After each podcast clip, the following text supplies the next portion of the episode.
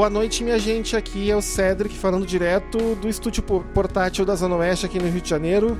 O, boletim do tempo aqui continua quente, o verão não foi embora, o verão do Rio de Janeiro só acaba lá por maio. Uh, estamos também com o Léo, direto de Santo André, e uma convidada que nós vamos apresentar daqui a pouco. Boa noite, Léo.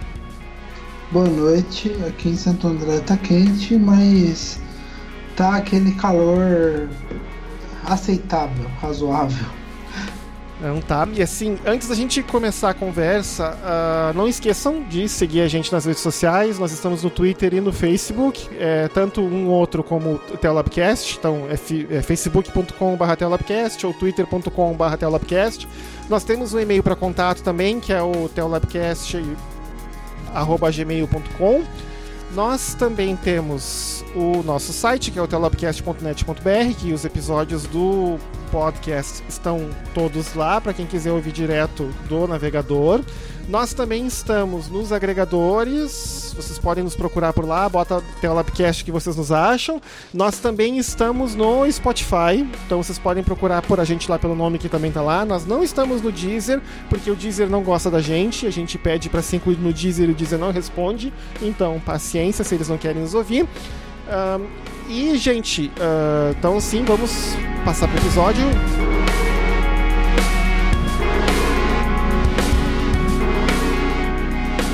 Ah, esse episódio é um episódio que a gente estava há muito tempo querendo fazer e finalmente que a gente conseguiu fazer, a gente conseguiu acertar os horários.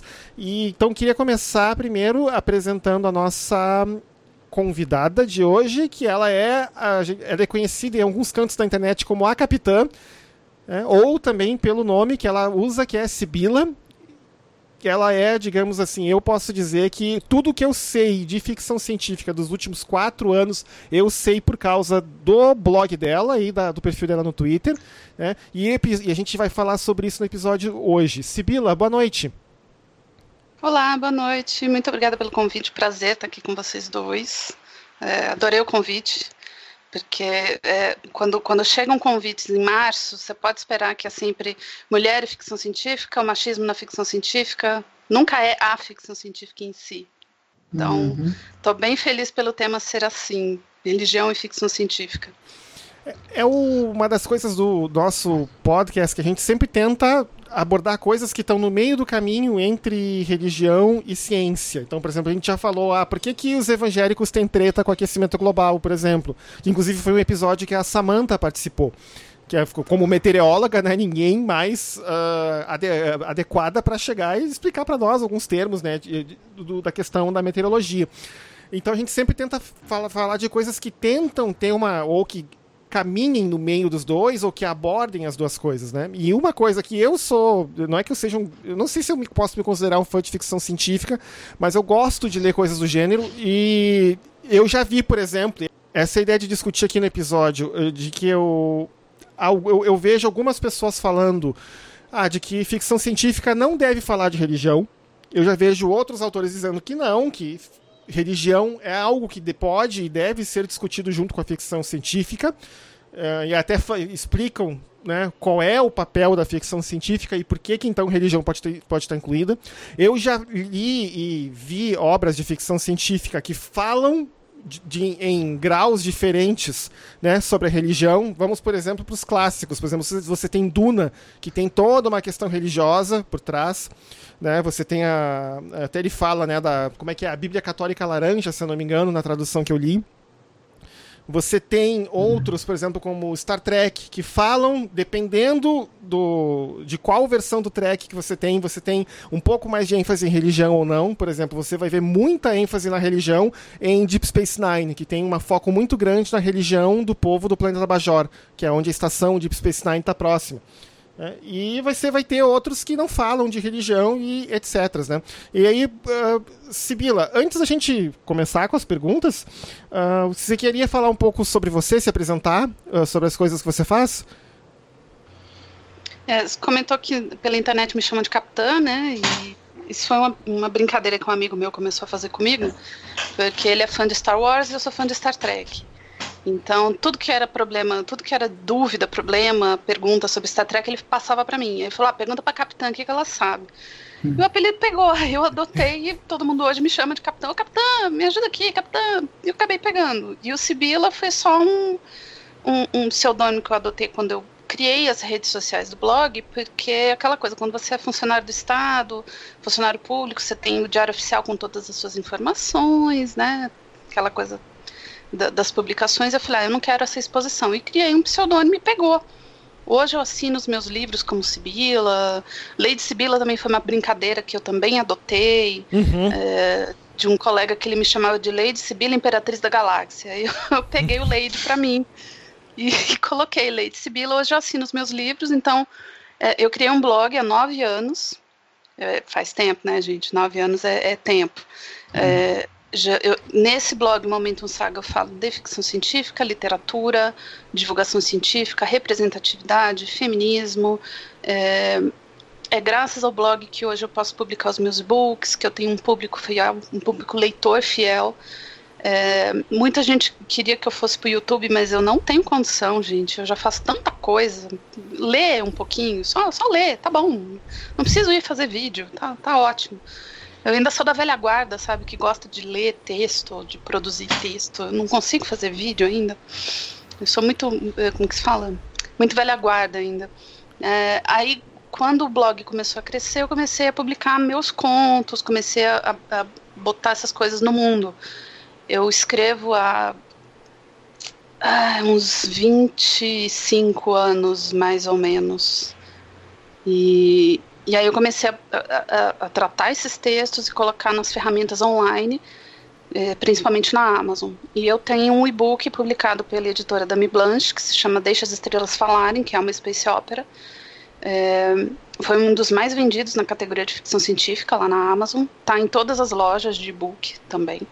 É, e eu escrevo principalmente ficção científica, mas eu já escrevi até, por exemplo, Apocalipse Zumbi. Eu tenho um livro de Apocalipse Zumbi. Então, é, então assim, eu, eu sou muito fã de ficção especulativa, principalmente ficção científica. Eu cresci é, sendo alimentada por Star Trek. Então, você vai achar influência disso em qualquer lugar, inclusive na minha foto do Twitter, que é, né, a Capitã Janeway. Então, não tem nem como dizer que eu não sou fã da, da, de Star Trek. Não, tem nem, não tenho nem como escapar dessa acusação. Sim. Uh, não sei se é possível dar um spoiler, mas no livro do Apocalipse Zumbi, os zumbis ganham ou a humanidade ganha? Ah, digamos que fica meia-meia, sim. A humanidade, tá ela, ela, assim, digamos que ela é, sofre uma queda e depois ela consegue se levantar, digamos, digamos isso. E se passa em São Paulo, então é, toda a geografia de São Paulo está bem detalhada no livro. Não claro, é né? Lugar minha... mais apropriado né? Minha formação em geografia, então é óbvio que eu tinha que pôr, né? Eu tinha que puxar minha sardinha também, né? E então eu, eu acabei fazendo toda ela é, dentro de São Paulo e foi inspirado em The Walking Dead, não tem, não tem jeito. Mas é claro que um apocalipse zumbi no, Brasil seria bem diferente de The Walking Dead, né? Então eu tentei adaptar isso também. Tá tudo na Amazon, tá, gente? Com menos de 10 reais aí você apoia uma, uma autora nacional a continuar escrevendo. Então, uh, Sibila, uh, minha a pergunta, então, que seria a tônica do episódio, a partir daí a gente começa a perguntar algumas outras coisas, seria essa questão. Da, na tua opinião, você acha que a ficção científica tem que falar ou pode ter temas religiosos? Ou acha que não pode ter? Pode.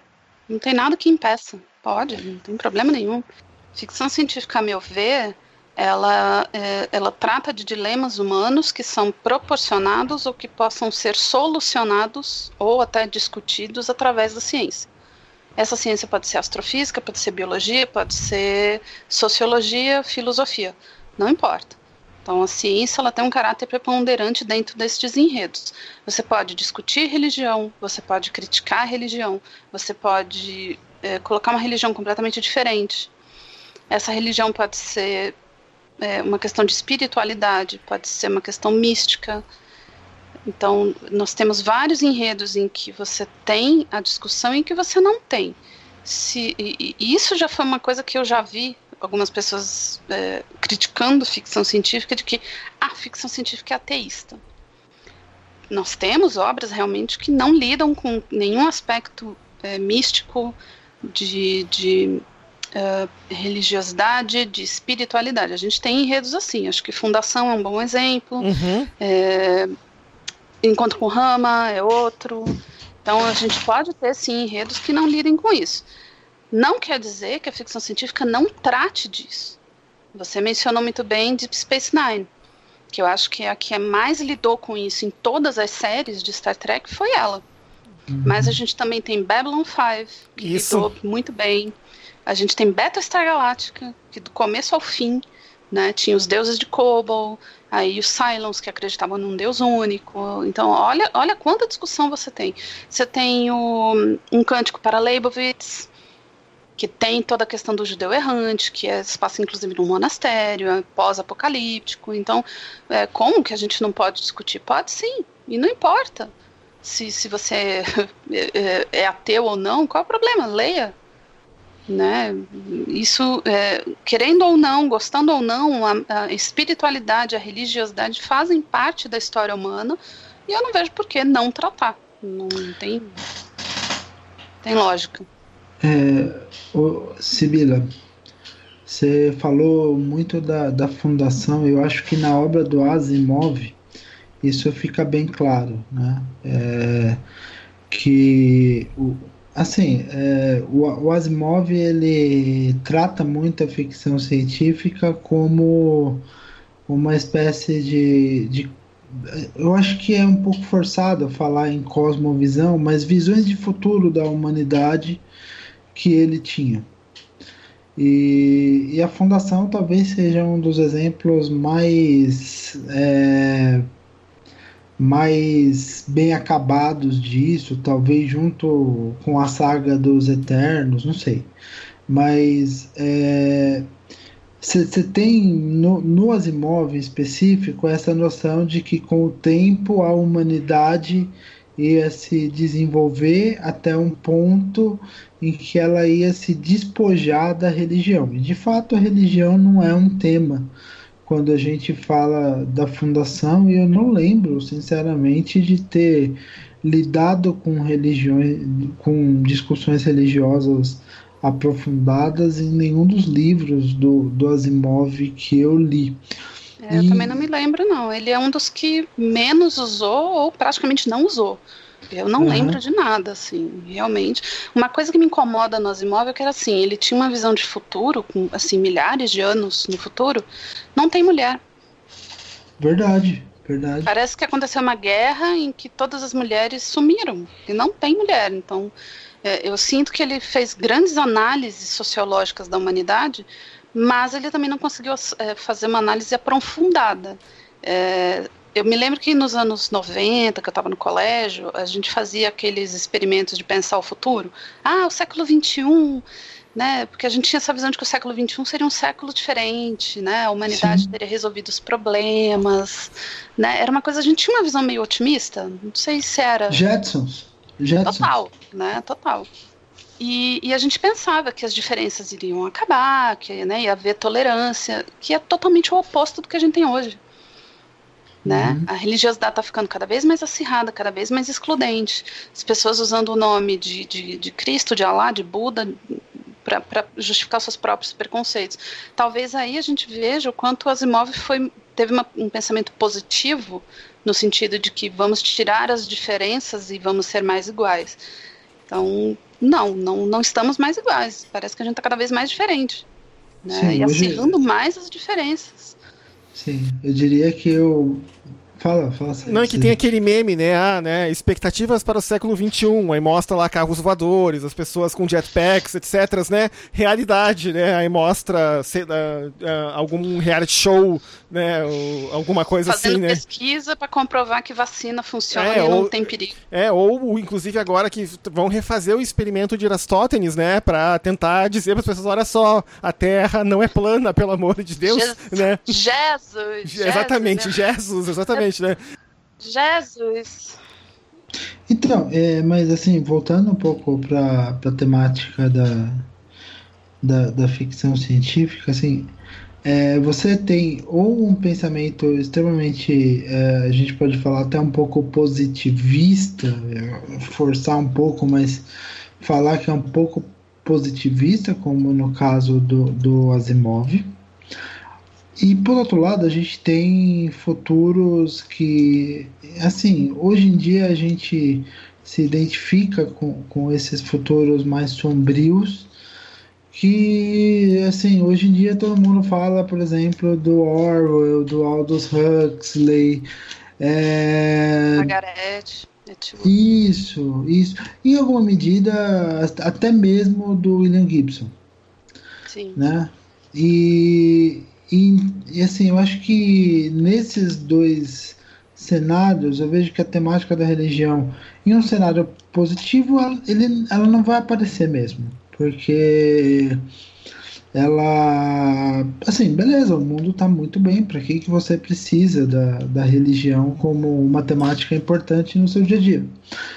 É, e nesses cenários mais sombrios é, você ou não tem uma, uma visão da, da religião que é, ou você tem uma visão muito talvez simplista eu como sociólogo eu, eu, leio esses livros eu tenho eu tenho a impressão de que a religião ela sempre é tratada como é, naque, naquela visão é, quase como se fosse um escrito do Durkheim, sabe? Aquela forma elementar de vida religiosa que tem, que tem celebrações simples e que é, é descrita muito mais como, enfim, como uma manifestação de um povo e à medida que aquilo vai se desenvolvendo, ou a, ou a religião se refina ou ela some.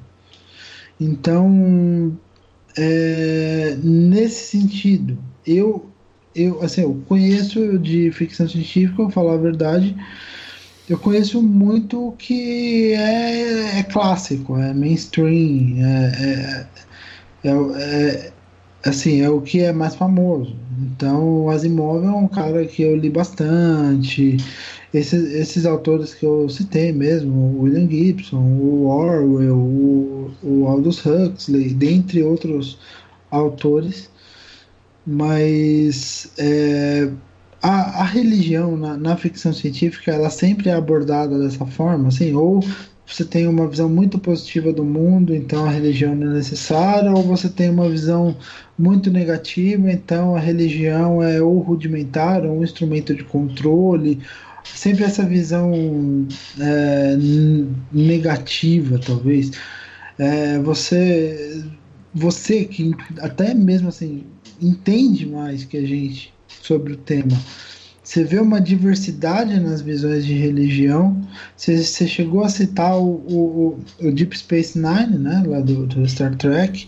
Existem outras, outras é, existem obras que fogem tanto desse dualismo quanto dessa visão simplificada de religião. É, eu acho que Star Trek ele tem muito é, dessa, do que você falou dessa dualidade, né? Ou é uma coisa que não se menciona, ou é uma coisa mais usada como forma de controle, ou até visto como uma coisa primitiva, talvez. Se você olhar as séries de Star Trek, por exemplo, a própria nova geração, ela não trata de religiosidade, ela trata pouco ou quase nada. Qual é a série que mais aborda o assunto? É justamente a mais sombria, que é Deep Space Nine. Porque você tem um conflito entre bajorianos e cardassianos. Cardassianos invadiram Bajor por 50 anos. Foi uma ocupação extremamente violenta. E o que o povo de Bajor tinha para se sustentar era a fé nos profetas. Uhum. Os profetas já são vistos pela Federação como seres alienígenas, enquanto que Bajor acredita que são deuses. E aí você tem conflitos dentro da série, em vários episódios. É, por exemplo, a professora está explicando para a turma que o, o, buraco de minhoca que abre para o outro quadrante, ele tem uma explicação científica. Chega Vedek Win, que é como se fosse uma, uma pastora né, da, da religião bajoriana, e fala que não, aquilo é uma graça dos profetas. E quando a professora se recusa a dar essa explicação, ela vai no comandante Cisco e reclama né? Que ela está uhum. ensinando em verdades para as crianças. E eu falo, não, ela, ela não pode ensinar o que cada religião diria a respeito do buraco de minhoca, ela não pode fazer isso. Isso volta aqui para a discussão de criacionismo, né? Que a gente tem hoje de escola sem partido querendo enfiar criacionismo nas escolas. É essa mesma discussão que Deep Space Nine fez. É, outras séries trabalharam melhor a questão. Eu acho que Babylon 5 trabalhou muito bem a questão de, de, de religião e espiritualidade. Ela não extirpa isso da sociedade. Ela está lá, né? Em, em suas mais variadas formas. Então, existem novas denominações, porque Babylon 5 são 250 anos no futuro, mais ou menos, né? E, uhum. e você tem religiosidades das, do, dos outros povos. Isso você não vê em Star Trek, você só vê os bajorianos. E os bajorianos são do tipo assim, radicais. A, a Major Kira fala: bom, se, se a escola da professora não vai ensinar sobre os profetas, então talvez os alunos bajorianos não devam ir para lá. Aí o comandante Cisco fala: bebeu? Tá louca, né? Tipo, tá doida? Uhum. Falo, não, porque tem que respeitar, pipipi, papapó. Então, é, essas discussões foram muito bem feitas em Deep Space Nine. Eu acho que Babylon 5 ficou melhor nesse sentido de discussão. Babylon 5 é uma coisa muito mais próxima do nosso modo de vida hoje. Nós somos separados por muitas diferenças, nós somos gananciosos, né? Nós, nós somos divididos por, por, por dinheiro, por, por poder, e ela trabalhou bem essa questão. Já o Battlestar Galáctica já é a questão da dominação e de uma visão querendo se impor à outra. Até porque a gente tem um apocalipse, né, ali. Uhum. Então, quando os Cylons atacam, a, humanidade fica reduzida a menos de 50 mil pessoas, e os Cylons acreditam num Deus único, enquanto que o pessoal do, da, das 12 colônias acreditam nos, 12, nos, nos deuses de Kobol. Então, os deuses de Kobol são meio que baseados nos deuses gregos, você tem ali uma, uma, certa semelhança com eles. E existem discussões religiosas, inclusive com, com seres celestiais dentro da história. Né? Então, é, não sei se não sei se a questão do, do porque eles saem procurando a Terra depois que as colônias são destruídas, né? Uhum. E, e eles são ajudados por seres celestiais. Então uhum. você vê que é, a questão política era muito trabalhada, mas também tinha essa discussão religiosa de quem que seriam os escolhidos, de quem que seriam os uh, como que era os, os Cylons, os primeiros Cylons, os Cylons primordiais, que tinha toda uma questão mística é, de, de uma mística tecnológica espiritu, espiritualista, era uma coisa assim, né? Eles uhum. meio que deram uma derrapada na última temporada. Eu, assim, de todas elas eu consigo assistir mais ou menos até a terceira, a quarta, e depois eles meio que deram uma derrapada. Mas eles souberam trabalhar bem essa questão. Eu sinto falta de bons trabalhos como o Babylon 5 fez, por exemplo. Você extirpar uhum. toda a questão de religiosidade não dá certo né? Porque, é, por exemplo, não crentes, ateus e agnósticos são minoria. Então, por que que você não vai trabalhar isso? É, é, assim, daí eu tenho um questionamento que talvez soe mais ontológico. Que é, que é o seguinte, quando a gente fala de ficção, de ficção científica, a gente está falando de visões de futuro, normalmente ou de é, maneiras como o autor imagina é, cenários futuros para a sociedade, para a humanidade, para a galáxia, até mesmo para outras espécies, para que envolvem a ciência e a tecnologia. É, e a religião, enfim, as diversas cosmovisões, e daí a gente pode falar talvez do, do, das cinco grandes crenças né, que, que, que, existem aí mundo afora, né, o, o Islã, o hinduísmo, o budismo, o cristianismo e, e, e eventualmente o judaísmo também, é, a gente pode falar que essas cinco grande, grandes, grandes crenças elas têm um, uma, uma visão de, de origem do mundo no passado e tem uma visão de futuro também, é, em alguma medida é, que assim a gente pode pegar e, e, conversar, porque assim a, quando a gente fala de passado na ficção científica, é o passado histórico, que normalmente a gente, é, a gente já viveu. É, é você, tem, você tem os fatos é, geológicos, paleontológicos, arqueológicos, enfim, você tem toda. É, o, o, registro escrito, enfim, você tem todo o registro da, da história do universo nos últimos 13, 14 bilhões de anos e esperamos saber melhor a cada, a cada, a cada pesquisa sobre isso. Mas no futuro, a impressão que dá é que a ficção científica, como uma espécie de conjunto de crenças e cenários possíveis para a sociedade, se assemelha de alguma maneira aos cenários finais preconizados pelas religiões, pelas histórias das religiões, com a diferença de que as religiões, em tese, têm cenários definidos, ou cenários que já são bem assentados. Enquanto a, na, na ficção científica você tem a liberdade é, é literária e artística de construir essa, esse, quaisquer cenários. Como escritora, eu queria perguntar duas coisas para para você. A primeira, essa, essa relação de construção de cenários de futuro, você vê esse paralelo entre religião e ficção científica?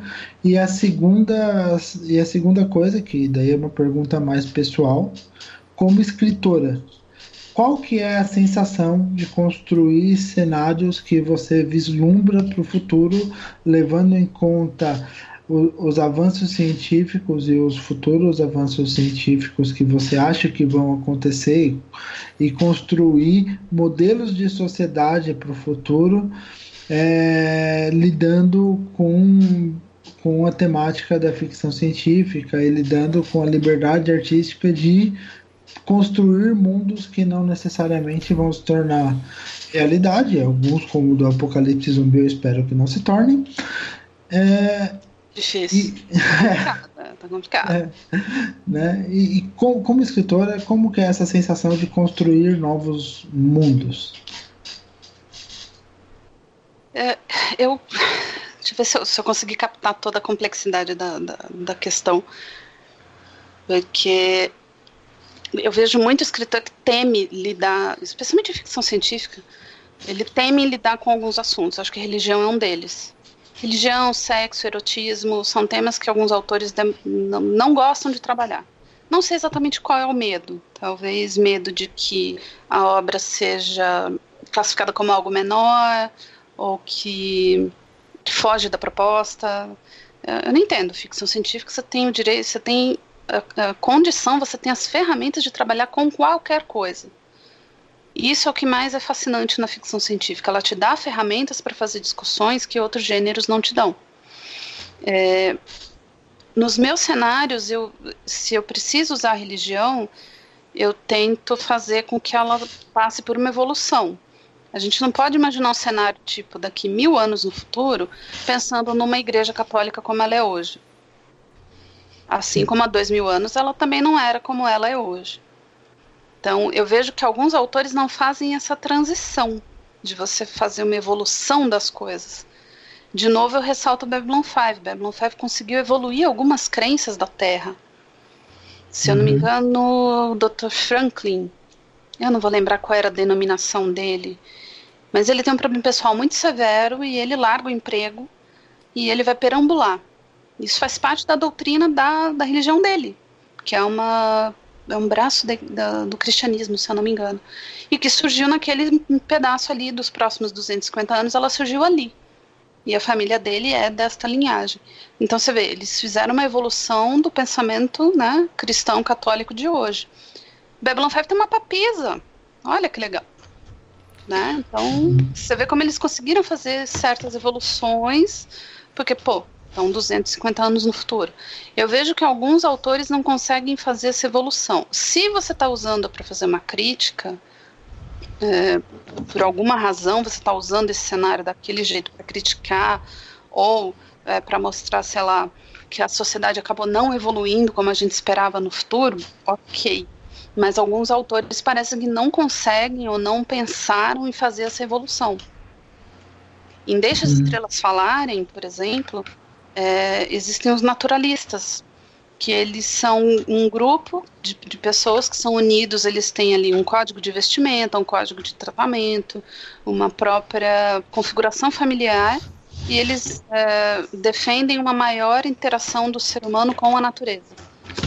Então eles, então eles aconselham que você, por exemplo, é, coma mais alimentos naturais e não industrializados, que você é, se permita andar no, no, no, ambiente sem reciclagem de ar. Foi uma evolução que eu fiz de, um, de, de do que seria uma fé religiosa. Porque essa história se passa uhum. mil e poucos anos no futuro. Eu não tenho a menor condição de saber como é que a religião vai estar lá.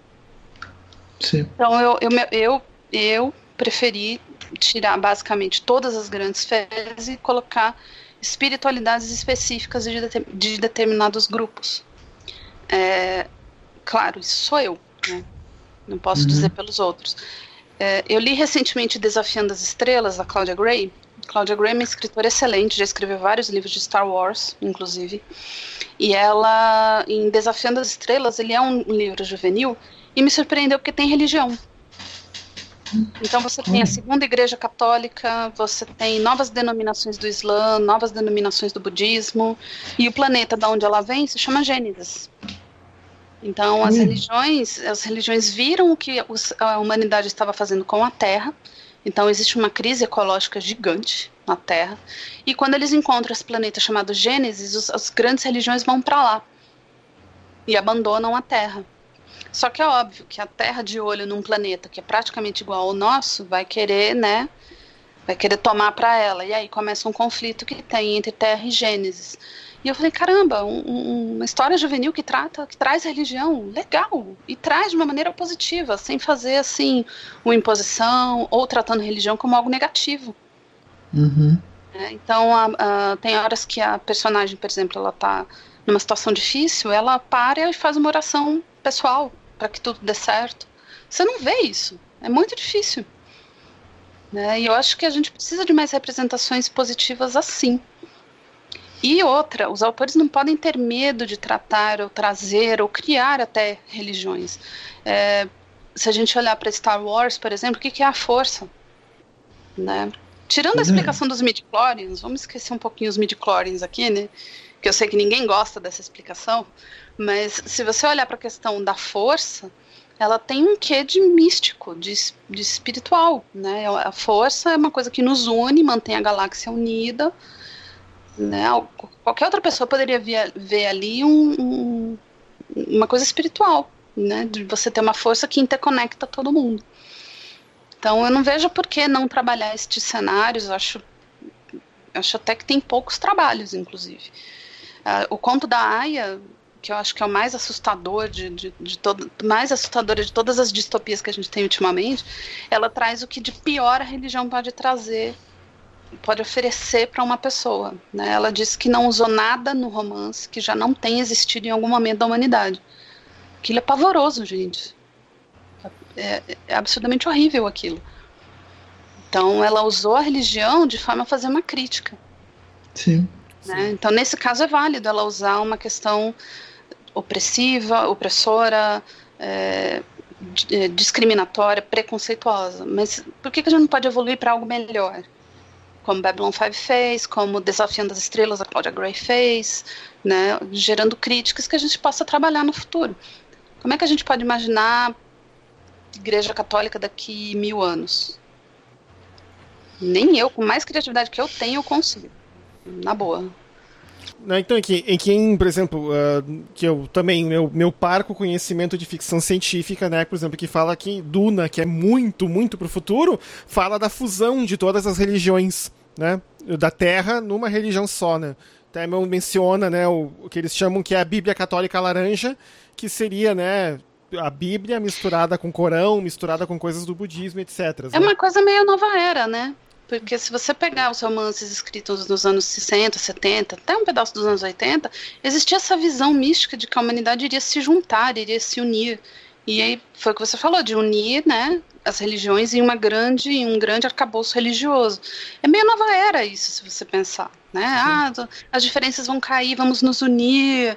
E o que a gente está vendo do futuro, porque nós estamos agora, né, neste futuro aqui, é que não, as coisas estão se acirrando, inclusive. Estão ficando cada vez mais agressivas, mais, uh, mais violentas. As, o livro é o mesmo, a mensagem é a mesma, mas todo mundo está brigando. É, e como é que eu posso dizer, assim, a gente tem da, de Martinho Lutero para frente, quando você tinha então duas grandes uh, denominações cristãs, que era a Igreja Católica e a Igreja Ortodoxa, aí você cria três, depois quatro, depois cinco, e você, nós estamos aí em torno aí de 12 mil denominações cristãs no mundo. Tipo, né? né, desde, aí, desde a, né, da, da Assembleia de Deus, Deus Responde com Fogo, até a Igreja Batista de Westboro, né, lá nos Estados Unidos, né, que é ultra radical, ultra homofóbica, etc, etc, etc, né. Porque eu tava, tava falando antes de Star Trek, uh, Sibila, eu tava me lembrando daquele episódio da nova geração em que hum, tem uma equipe da federação que eles estão, escondi estão escondidos, né, observando um povo que foi evoluindo sem religião nenhuma. Né? Só que no... 3, o nome do planeta. Isso, Olha, exatamente. Né? É, eu, é eu não me lembro do nome do episódio em português. E meu inglês eu não quero passar vergonha, mas eu acho que é Who Watches the Watchers, se não me engano é o nome do episódio. Em que daí Quem observa eu... os observadores, eu acho. Isso, né? isso aí. É isso. Então que daí ocorre um problema, eles ficam visíveis pro, pro povo que eles estavam observando, o que é um problema para a federação, porque tem aquela primeira diretriz, né? Eles não podem interferir em cultu outras culturas, né? Especialmente culturas que não atingiram ainda a dobra espacial. E eu aí, adoro esse episódio. E aí adoro. eles têm, aí o, a Enterprise do Capitão Picard vai lá para resgatar, só que aí eles foram vistos, né? E aí na hora que o Picard aparece para tentar pegar as pessoas, eles acham então porque por causa da alta tecnologia que eles têm, né, de que Picard é um deus. E aí vai uma crítica forte à religião porque eles viram essencialmente fundamentalistas religiosos né, que acham que Picard ah. é a justificativa para tudo o que eles têm que fazer. Né? No final das contas, o, um deles fica desiludido com o Picard quando o Picard diz que ele não é Deus e ele atira né, uma flecha né, no próprio Picard, né? E o Picard quase morre né, por causa disso, né? O Lico, é o Lico. Esse, esse, episódio é bem clarkiano, né? Qualquer tecnologia avançada, suficientemente avançada, é indistinguível de magia. É muito clarkiano esse episódio. Isso. E é um dos poucos que a, que a nova geração tratou Isso. tão diretamente. É. Eu, tu, é. vai, tu vai ver essa história de Clark de novo agora no Star Trek Discovery, né? Que não sei, não sei se você está acompanhando. Tô. É mais forte do que eu, eu tô acompanhando. Eu sei, eu não sei, é eu te entendo. Eu te entendo. Ah. Eu gosto, mas assim, que eles mencionam exatamente essa frase do Clark, né? Que também é Exato, é... que é o Mike que pergunta para Michael, se eu não me engano, isso, né? Isso, isso. Então, é. esse episódio é muito bom porque é, ele trata da questão fundamentalista, religiosa, mas ele meio que dá a impressão de que assim, olha, religião é ruim a, impressão que você tem quando termina de assistir o episódio é isso. É como se ele dissesse para você: olha, o bom mesmo é, é, o ceticismo científico, religião é ruim. Né, da forma como eles colocam. Porque a, o povo que mora ali em Mintaka, é, eles são, como que é, proto-vulcanos. Isso, né? isso. E os vulcanos, eles, né, aboliram emoções, acho que a própria religião não, não, não existe mais. Então, você vê que a própria, é, os, alguns povos já da, do, de Star Trek já mostram indicação de que, né, a religião já foi extirpada da, é, da sociedade. Os vulcanos são muito é, espirituais, não sei se a gente pode dizer assim. Eles fazem muita meditação, né, eles é, fazem meditação até mesmo para controlar as emoções, então eles entendem, é, pelo que eu vejo, eles entendem assim que ah, a religião ela vai muito da, da emoção do indivíduo, da, da, da forma como o indivíduo se porta diante do desconhecido. Então, pela lógica, você não precisa se comportar assim, então, portanto, você não precisa de religião. É mais ou menos isso que os vulcanos passam. Né? E para a federação, você não vê nenhum deles indo à igreja, ou estendendo um tapetinho e fazendo oração para Meca, você não vê, né? Sim. Então, uhum. é, é como se a federação não, não desse importância, ou eu imagino que para o cenário de Star Trek seja assim, é, que eles, assim, as religiões resolveram as suas diferenças, então não, não tem mais briga. A impressão que dá é essa.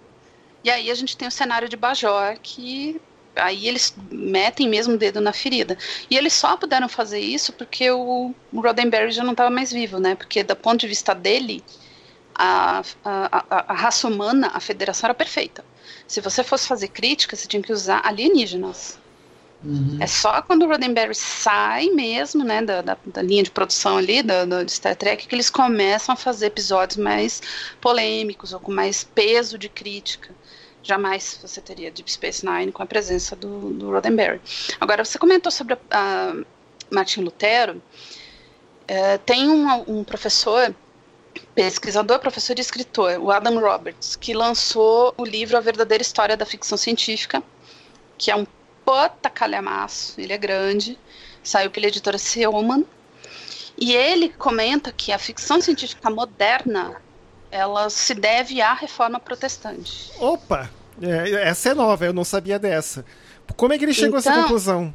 Pois é, então assim, quem diz que ficção científica não tem que trabalhar a religiosidade, fofo, espera um instante. Não é assim, né? Eu, eu acho a pesquisa do professor muito boa. Eu li o livro, ele, é, eu resenhei no blog já faz algum tempo.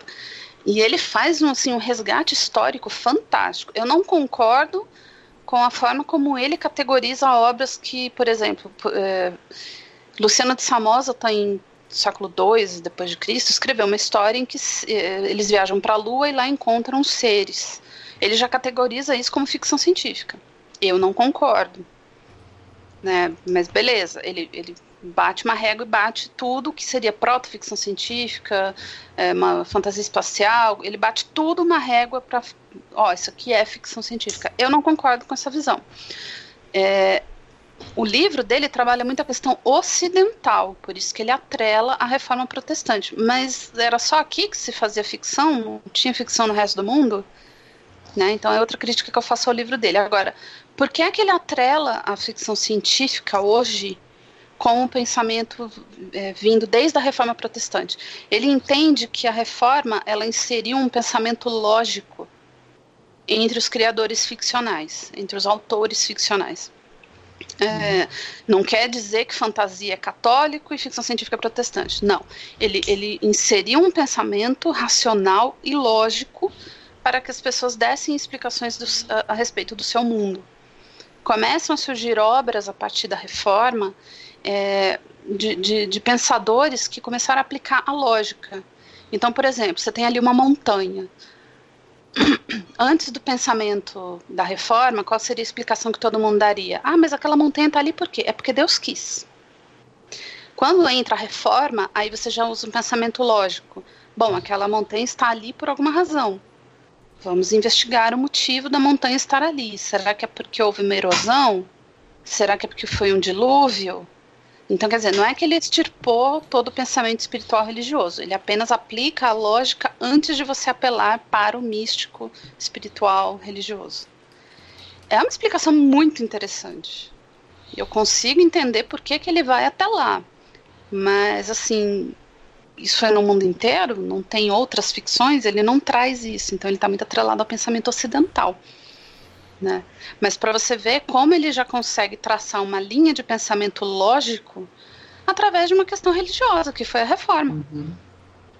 É um livro muito interessante. Eu indico para todo mundo que for fã de ficção científica ou de literatura, por causa da pesquisa do cara. É fantástico. E ele reforça também o que o Noah Harari já falou. Ficção científica é o único gênero preparado para fazer as discussões dos nossos dilemas. Não tem outro. Uhum. É, é, engra, é engraçado que essa resposta da montanha só veio surgir no século XX, né? Com a, com a tectônica de placas. Sim, mas o próprio Leonardo da Vinci, sim, ele, sim. ele já fazia, ele, ele foi muito certeiro quando ele disse que os fósseis, os, mais, os que estavam mais embaixo do extrato eram os mais velhos, os que estavam no topo eram os mais novos, e que eles foram depositados ali por água e sedimentos ao longo dos séculos. Cara, Leonardo da Vinci falar um negócio desse. É, não, ele, é, ele era. Foi mind blowing, né? Puf, a mente explodindo assim. Não, mas eu, eu, eu acho que, que assim, o Leonardo da Vinci, ele. Ele, ele, eu não sei porque você fala tão pouco dele nesses tempos de internet. Ele foi uma das maiores mentes que já habitou o planeta Terra. Inclusive, me, inclusive, meu nome é inspirado no Da Vinci. Olha, é. responsa, hein? É, não, é. Eu, infelizmente, decepcionei a todos. É... Ai, Léo.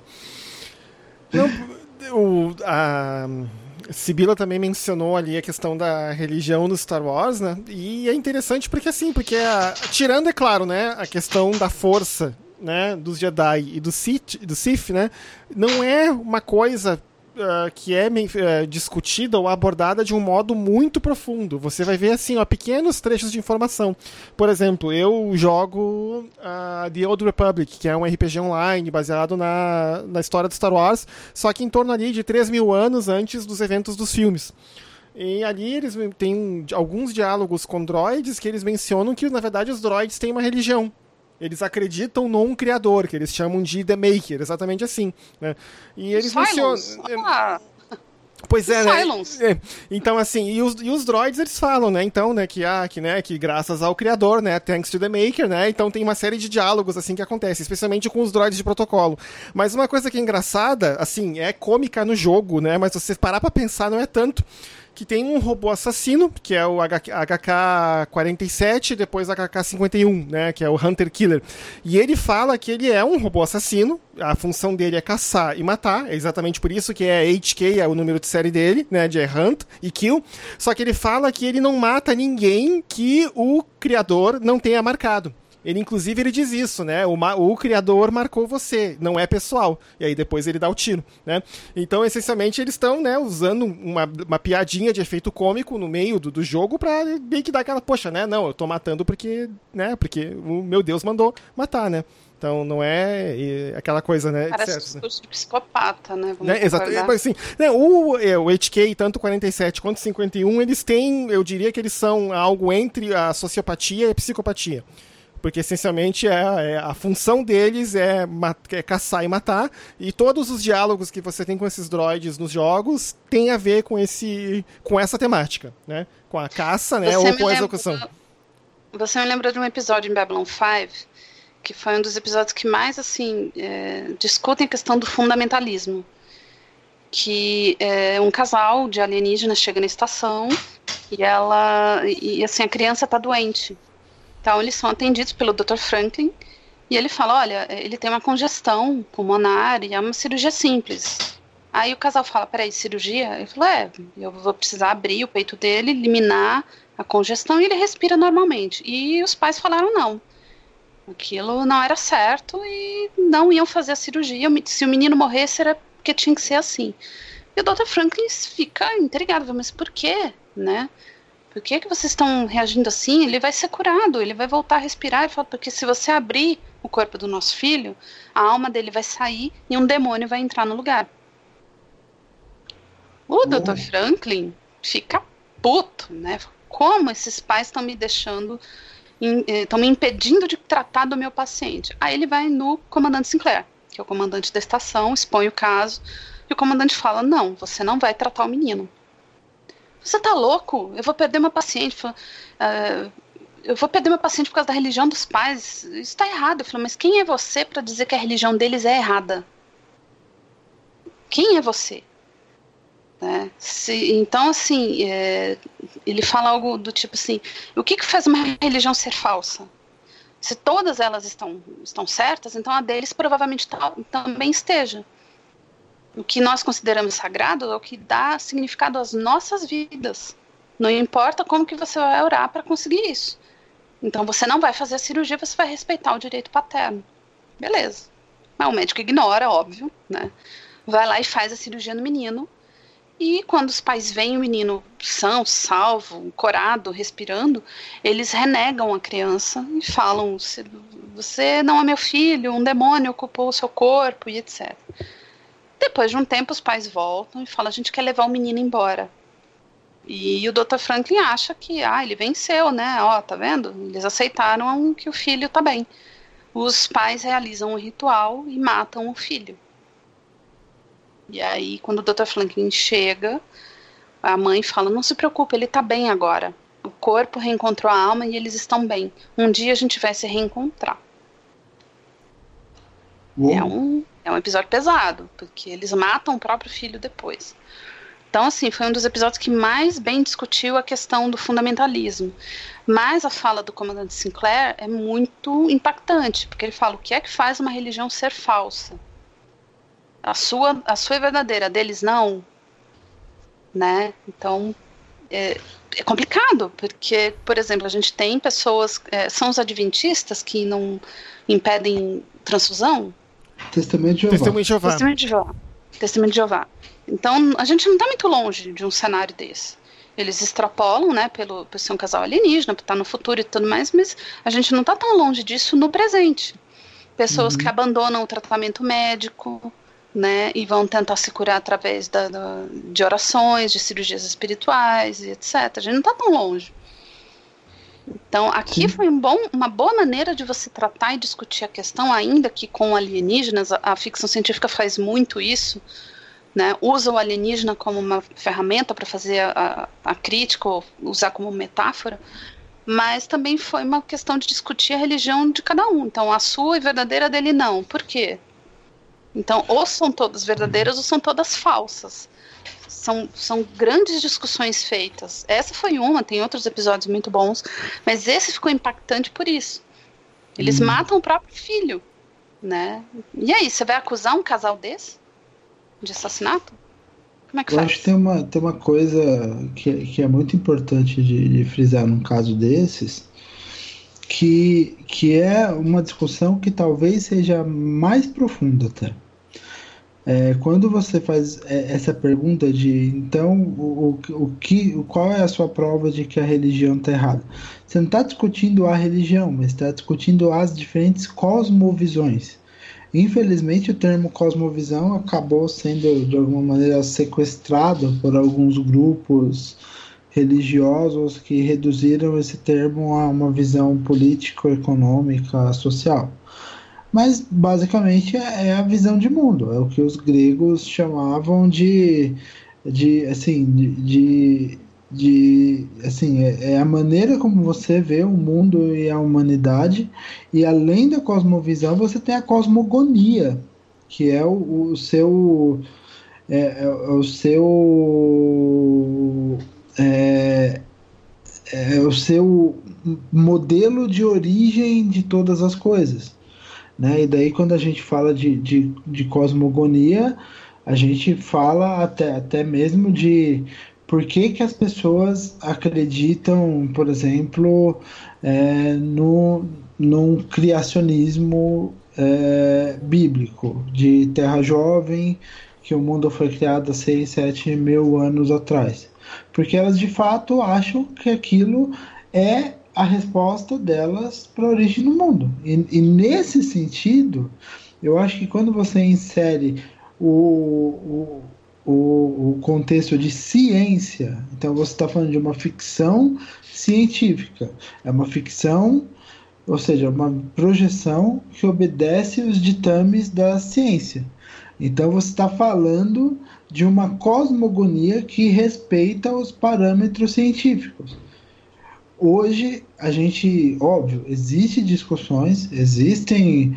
É, é, não é algo absolutamente fechado, porque a ciência não é algo absolutamente fechado, mas a gente tem uma, uma, uma, uma o, algo que a gente poderia chamar de uma cosmogonia, uma origem de todas as coisas, de como o universo surgiu, que é, é, é o nosso histórico aí né? Big Bang, origem e expansão das galáxias, aumento da, da velocidade da expansão a coisa de 6, 7 bilhões de anos atrás, é, formação do sistema solar e, e, do planeta Terra cerca de 4 bilhões e meio de anos atrás, origem da vida lá por volta de 4 bilhões e complexificação da vida depois do, do período aí de 800 a 600 milhões de de anos atrás, em que você tem o grande degelo e, e, e, você vê a vida se complexificar até o que a gente conhece hoje, daí é mais bem documentado. Mas é para quem olha de fora, é uma cosmo, é uma é só uma cosmogonia.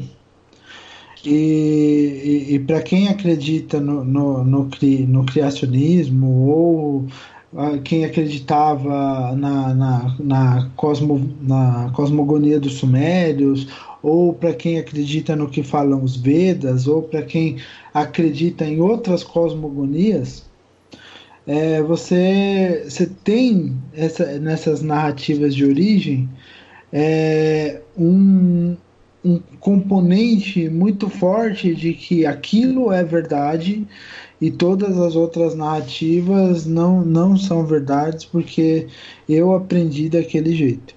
E eu acho que talvez falte na, na, na, na, na ficção científica de fato um diálogo mais aprofundado com as demais cosmogonias, porque é, é, o que é o que a gente tem falado. A ficção científica ela olha muito para o futuro e às vezes ela insere alienígenas em algumas discussões a esse respeito, mas ela ela em tese ela tem ela tem essa, essa cosmogonia definida, ela tem essa visão de mundo e de origem muito bem definida. E além de ter essa visão de origem e de mundo muito bem definida, ela dialoga muito pouco, justamente por causa dessa pouca abertura para tratar a temática da religião e das, das outras cosmogonias com franqueza. Né? O, assim, você, sabe, o...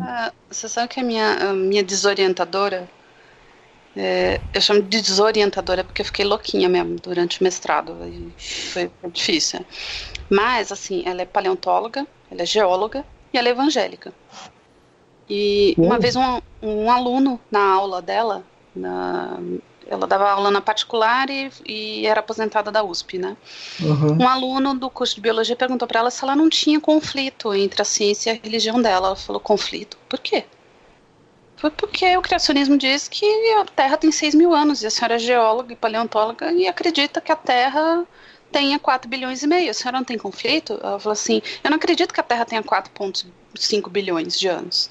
A ciência me dá os fatos que apontam que a Terra tenha esta idade. É, outra coisa, você está pegando é, o, a, a, Bíblia no sentido literal. Aí ela fala, uhum. você, aí ela fala, você é cristão? Eu falo, sou professora, eu sou cristão. Eu falei, então pensa na idade é, da Terra e pensa no tempo que Deus tem, o tempo de Deus é diferente do nosso. Sim ela explicando para o aluno, né? Falei, então, quando ele diz que é, do, é, no, no primeiro dia ele separou luz de trevas, isso me levou milhões, bilhões de anos. Então ela conseguiu encaixar toda a criação do universo, do sistema solar, da Terra e da vida numa explicação entre aspas, né, criacionista, criacionista bíblica, e falou para ele, falou, não existe conflito, porque não é uma questão de crer na ciência, a gente não crê na ciência. A ciência ela dá fatos que vão te Sim. apontar para uma determinada situação e ela tem mecanismos de autorregulação. Religião você acredita, ponto e acabou. É a sua fé, eu tenho a minha, você tem a sua, e nada impede você de ser um cientista, como não me impede. Exatamente. E eu falei isso uma vez, eu falei, cara, eu estudei, eu, eu tive os melhores paleontólogos do Brasil e da América Latina como os meus professores. Nenhum deles era ateu. Nenhum deles. E nunca houve conflito, entendeu? Nunca. Sim. Né? Eu sinto que nisso você tem razão. A ficção científica discute pouco. Quando discute, muitas vezes é num tema pesado, obscuro, opressão, e ela não te dá mensagens positivas. Desafiando as Estrelas foi uma, uma surpresa porque você tem uma space opera e você tem um mundo em que as religiões derrubaram as diferenças e não tem problema com sexualidade, com constituição de família. Não, eles estão de boa. Não Sim. tem conflito. Isso a gente precisa ver um pouco mais. A gente. É, a ficção científica teve um tom muito nova era, uma época, como, por exemplo, a função da, da a junção de máquina com mente. Até Star Trek trabalhou muito com isso, né? A evolução para você abandonar o corpo biológico e virar sede de pura energia. E meio que parou por aí. Você não tem mais discussões além disso. Né? É, assim, eu sei que é de humanas, Sibila. Você também é de humanas, eu sou de humanas, eu, eu sei, eu, Cedric é de exatas. Eu sou de loucas, eu acho. Não, você é, é geógrafo e eu, eu sou pior ainda, eu sou sociólogo. É... Você estuda socialismo, olha. Também, também. eu ouvi essa no Twitter, eu, eu rachei de tanto rir. É, só, só que ao, ao, contrário de, ao contrário de você, eu, eu sou menos precavido e não protegi minha identidade. é, mas... Identidade secreta me ajuda muito nessas horas. Sim. E, mas, assim, uma, uma coisa que eu, eu sinto falta é, nos livros de ficção científica que eu li, uma visão mais aprofundada de história. História passado, né? História, o que, o que passou porque você tem muita projeção para o futuro, mas às vezes essas projeções elas se tornam bastante rasas, porque elas, elas são fruto daquela época. Então os livros se tornam datados. Essa questão dos, dos, da, da visão da religião como um negócio nova era. Era um negócio muito presente desde o final dos anos 60 até os anos 90. Por quê? Porque é fruto daquela cultura hippie e, e, e, e daqueles e, daqueles gurus que inspiraram aquela cultura hippie. E isso foi se desenvolvendo de diversas formas e ganhou apelo na cultura popular. Mas esses livros hoje são muito datados. Por quê? Porque às vezes eles se centraram muito no que estava acontecendo naquele tempo e não tem um estudo histórico para entender que você praticamente não tem religiões que se juntam ou acabam. Você não tem nenhum caso na história de é, dois líderes religiosos que deram a mão e falaram: Ó, oh, beleza, agora o Islã e o cristianismo são a mesma coisa. Isso não existe. O ecumenismo. Mas que a gente entre uma guerra religiosa antes que uma coisa dessa é. aconteça. Né?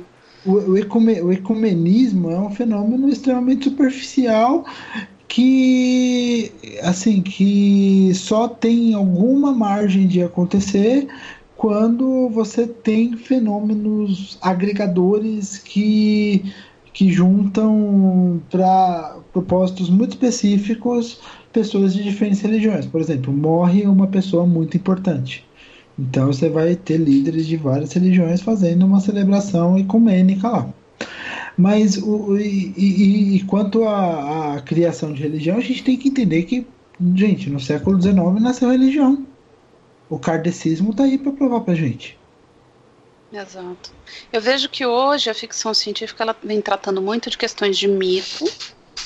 Você tem, por exemplo, muitos autores vindo da, da, da Nigéria, África do Sul, é, do Egito, autores árabes, indianos, e eles tratam com alguns mitos, mas sabe quando não tem uma questão de religião, Sim. algo formal? Não tem. Eu não sei se é por questão de medo de tratar do assunto, ou porque não pensou, não coube dentro daquele enredo, né? É, não sei, eu realmente não sei dizer qual, o que, que impede as pessoas de fazerem essa discussão. Mas é, eu concordo muito com você no sentido de ter muito cenário futuro raso. Isso uhum. me incomoda muito. Eu sou muito fã da prosa. Eu sou mais fã do Clark do que do Asimov, sempre fui. Eu uhum. prefiro melhor a prosa do Clark. Mas nem o Clark conseguiu trabalhar tão bem Sim. com isso. Nem ele. Nem... Eu acho que o único que conseguiu trabalhar um pouco mais de questão de religiosidade, não religião, talvez tenha sido o PKD. O é, Felipe K. Dick. É que é muito longo, aí eu dou uma sim, sim, abreviada. Sim, eu acho que o PKD trabalhou um pouquinho melhor. Vales, por exemplo, né? Eu não sei do que se trata, tá, gente? Não me pergunta, porque eu li 100 páginas de Vales e não entendi nada. Nossa. Nada. Eu só sei que tem questão religiosa no livro, porque eu dei uma lida na sinopse e eu fui procurar resenha de quem leu e entendeu, porque eu não li. Assim, eu não consegui. Né? Não, Mas não... ele trabalha em alguns livros, até pela história do PKD, que foi bem conturbada, muito problemática e tal.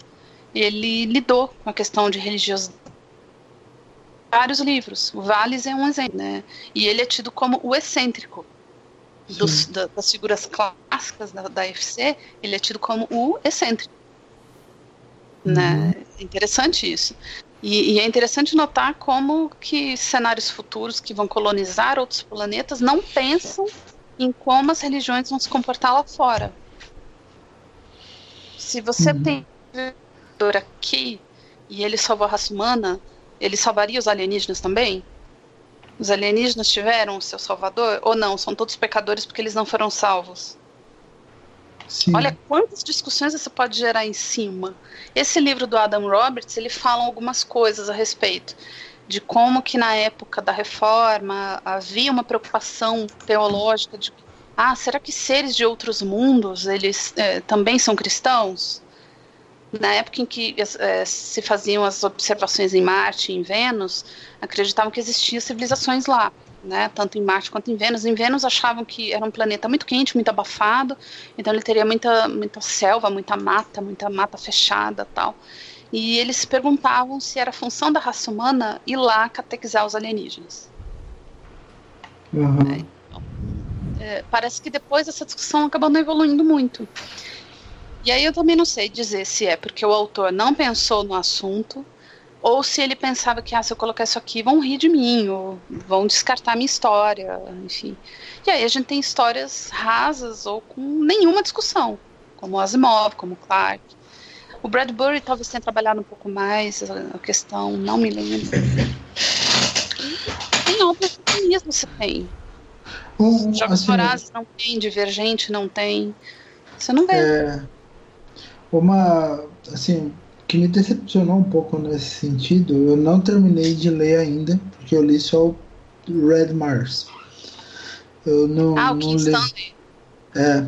Eu, eu queria eu, tanto que essa trilogia chegasse aqui. Meu Deus do céu, vai ter que virar filme, o autor vai ter que morrer, porque não é possível, ninguém traduz. Sim, eu, eu, acho, eu acho incrível que, que ninguém tenha traduzido, né? Eu, eu li o, o Red Mars em, em inglês, mas é uma, é, uma, é uma leitura que é densa, é bastante densa. Né? Também e... achei, não consegui terminar esse livro ainda. Eu, eu, faz tanto tempo que eu vou ter que ler de novo, eu não lembro de nada. Sim, eu vou ter que começar. E os outros eu nem tentei. Né? Mas é, eu, eu senti falta também desse aspecto. Porque se, se a gente considerar assim, porque o mote né, o, tipo assim, é, Red Mars começa, sei lá, 30 anos depois de que, que foi escrito. Tipo assim, as religiões do mundo não iam sumir em 30 anos. Exato. Né? E, não tem uma você... pessoa religiosa em Marte, né? não tem ninguém ali. Não tem ninguém, né? Todo é. mundo é ateu. E, e eu, eu achei eu, eu, eu achei isso assim, uma das coisas que me assim apesar de, de, de, toda a complexidade de, de, admirar a construção do, do King Stanley Robinson, eu, eu senti falta disso. Eu senti falta dessa dessa visão de, de, de, enxergar esses diferentes aspectos da sociedade e daí cai naquela discussão que a gente já teve de poxa vida querendo ou não, assim, essa, essa falta de tentar entender os aspectos históricos, sociológicos, de como chegamos até aqui como civilização, talvez faça alguma falta na hora de construir um mundo, daí você constrói um mundo superficial. Sabe quem que tratou, que é, criou uma nova religião? Colony. Não sei se vocês já assistiram. Tá na Netflix as duas temporadas. Não, não assisti. Não. Uh, a série foi cancelada na terceira, uma pena, assim, porque ela faz uma discussão política excelente, assim, excelente mesmo.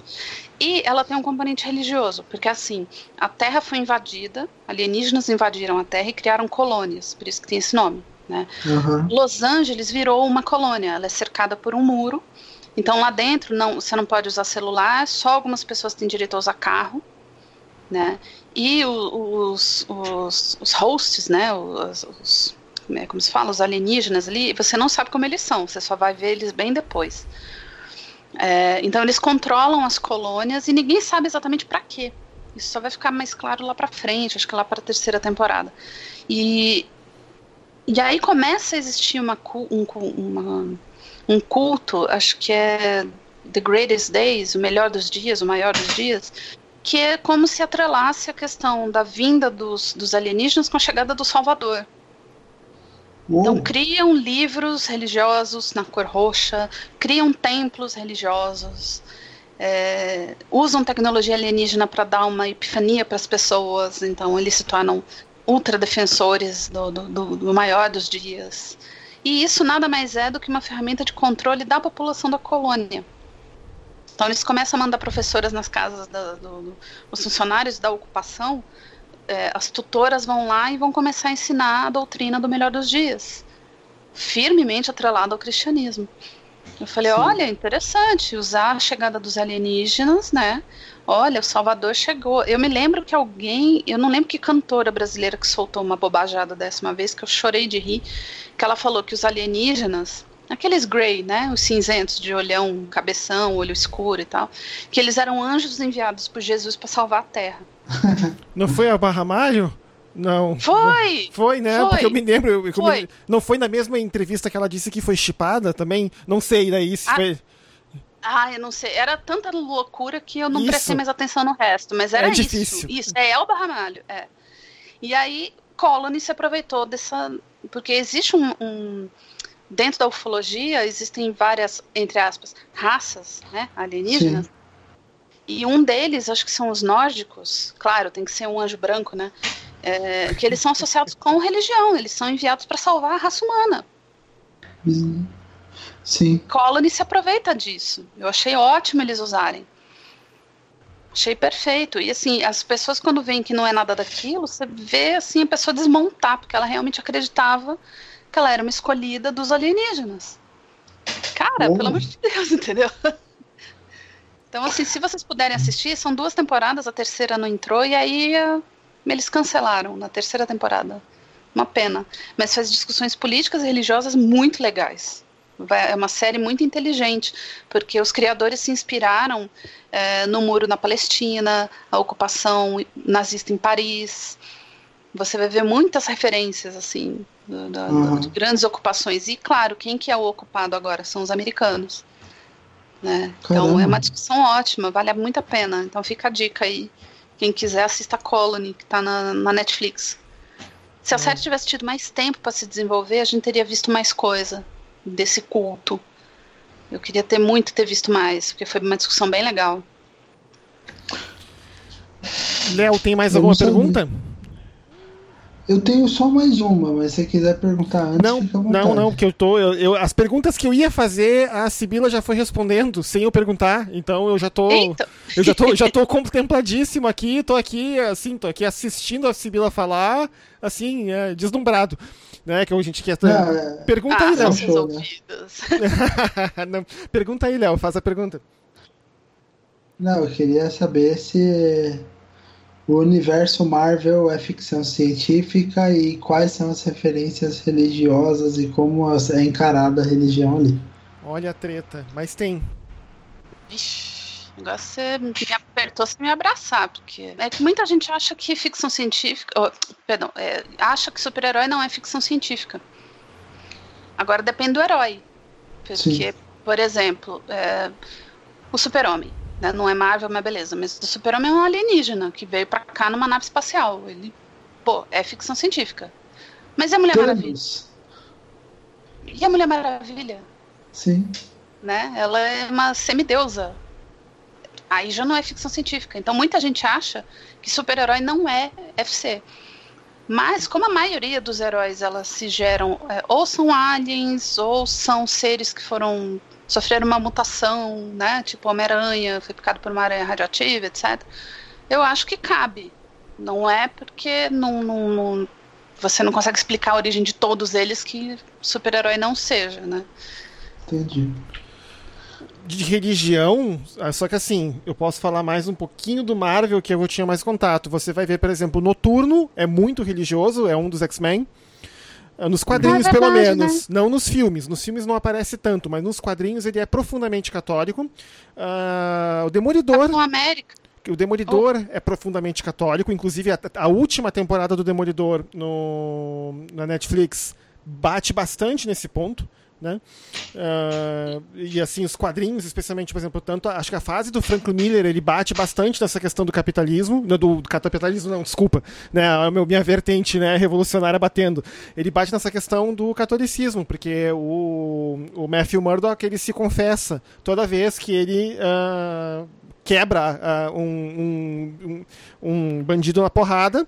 E aí o, o, padre tenta insistir com ele, né? Tipo, você acha que tá fazendo a coisa certa, você acha que Jesus faria isso, aquela questão toda. Mas agora de, o Capitão América também, né? Mas agora de outros da Marvel, assim, que tem uma questão religiosa, eu não consigo me lembrar agora não, Léo. Ah, tem todo o pessoal lá da mitologia nórdica. Aquilo ah, é uma religião também. E, eu, eu acho que assim, acho que para finalizar a gente podia. É, eu fiz essa pergunta da Marvel justamente para a gente fazer essa diferenciação entre assim, o que é ficção científica e o que é, é, é coisa de super-herói. Existe alguma tipificação nesse sentido, assim, de separar uma coisa ou outra, de. É, enfim. Complicado. Muitos autores deram definições próprias. Né? Se você perguntar para cada autor de ficção científica do mundo, cada um tem uma defini definição. Eu costumo dizer que está todo mundo certo. Se hum. eu perguntar para vocês, me definam vocês dois o que, que vocês entendem como ficção científica, é capaz que vocês também acertem. Porque isso às vezes depende muito do que a pessoa entende como ciência, como que ela entende ficção, como que ela entende enredo, enfim, inovações tecnológicas. É complicado. Eu, eu tenho uma visão, mas é, o Asimov tinha uma, o Scalzo tem outra, a Anne Leck vai ter outra, e vai estar todo mundo certo. Né? Acho que quem melhor definiu foi o Rod Serling, do Twilight Zone. Ele uhum. fala fantasia é o impossível tornado provável. Ficção científica é o improvável tornado possível. Então, hum. dragões são impossíveis? São, mas a fantasia torna isso provável. Teletrans teletransporte ao motor de dobra são improváveis? São, mas a ficção científica torna isso possível. Né? Entendi. Então, é, é dependendo da obra, às vezes você vai ter problema. Star Wars. É, é uma coisa que todo mundo fala, é ficção científica ou não é? Eu, eu, Sibila, você considera? Não, eu considero como uma fantasia espacial. O que não diminui em nada o enredo. Ser ou não ficção científica não importa. Para mim é uma fantasia espacial, porque se você tirar as naves espaciais, os caças estelares, é uma aventura de capa e espada, sem tirar nem pôr. Sim, o que muda é o cenário. Eu já, já, cenário. eu já vi bastante essa pergunta.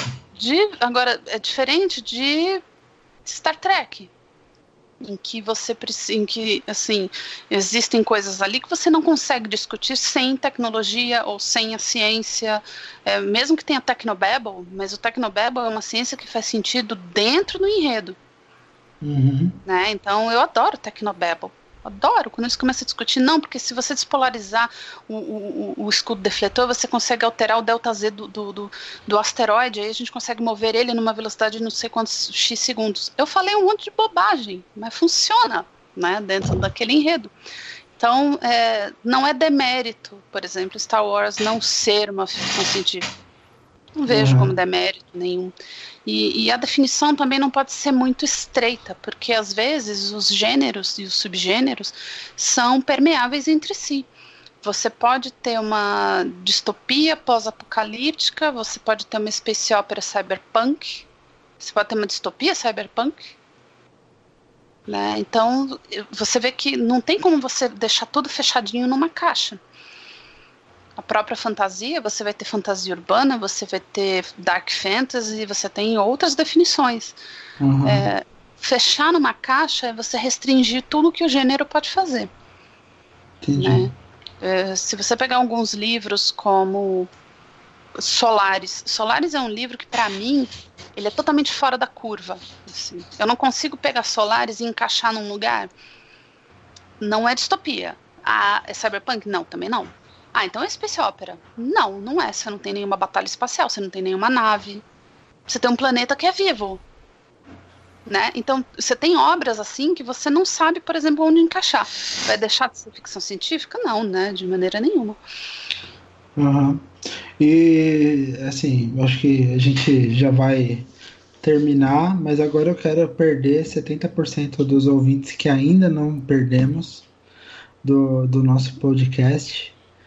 E, assim, antes da gente passar para a parte do, uh, das, das recomendações e tal, qual é a sua opinião sobre Interestelar? Amo ai. este filme e irei protegê-lo.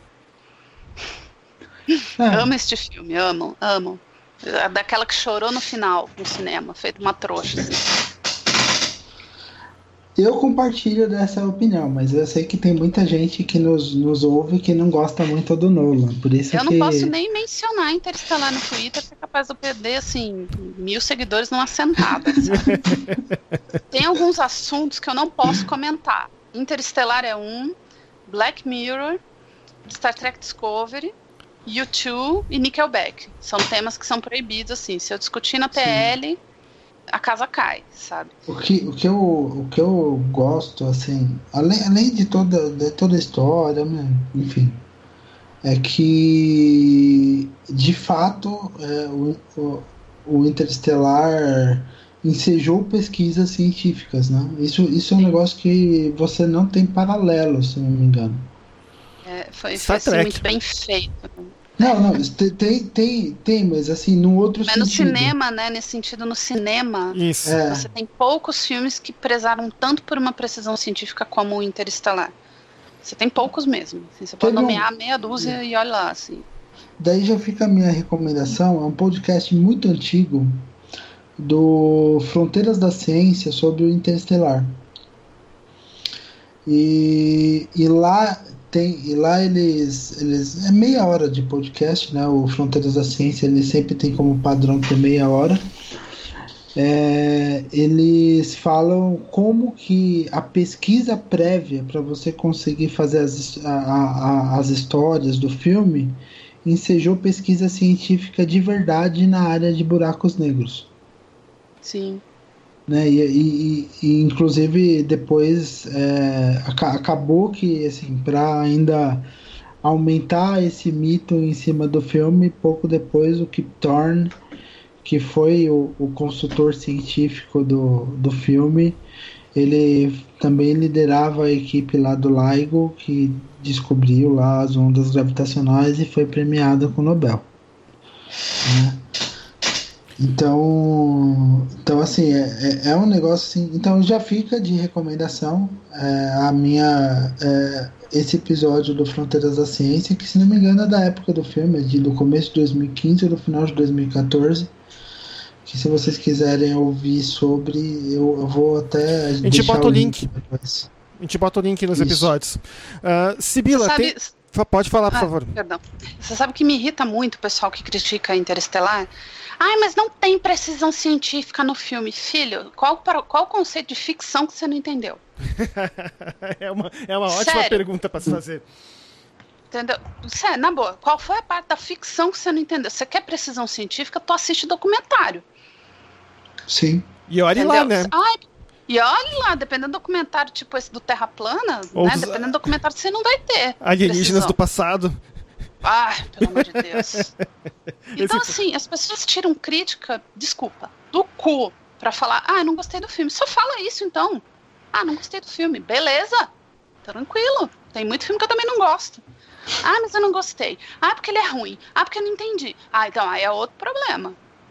Né? E outra, assim, tem, tem, você pode fazer N discussões dentro de enredos assim. Acho que A Chegada foi um filme maravilhoso porque ele abre, ele, ele mostra para quem o, o fã de ficção científica está muito acostumado com Uh, invasões alienígenas, aí vem o grande herói branco e loiro americano para defender o planeta, né? Aquelas batalhas heróicas, os alienígenas vindo aqui tacar o terror. O que que o americano está mostrando para o mundo? Olha, o que vem de fora é perigoso, hein? Porque alien em inglês é tanto estrangeiro quanto ET. Então, se você sinonimiza que Alien é perigoso, que é uma coisa horrível, ai, vamos manter a distância, que o pulo que você faz dessa discussão para mexicanos, para uhum. líbios, né, iranianos, é um pulo. Então você mostra que o que vem de fora está vindo para acabar com o seu modo de vida, o americano, né, o modo de vida americano, obviamente. Aí você tem a chegada, que mostra que assim, sim, é, o, o que vem de fora pode ser muito estranho. Não quer dizer que a gente não deva tentar dialogar com ele. Não quer dizer que você não vai tentar abrir uma linha de diálogo com ele. Pode demorar o tempo que for. Mas a gente precisa abrir linhas de diálogo e tentar entender o outro.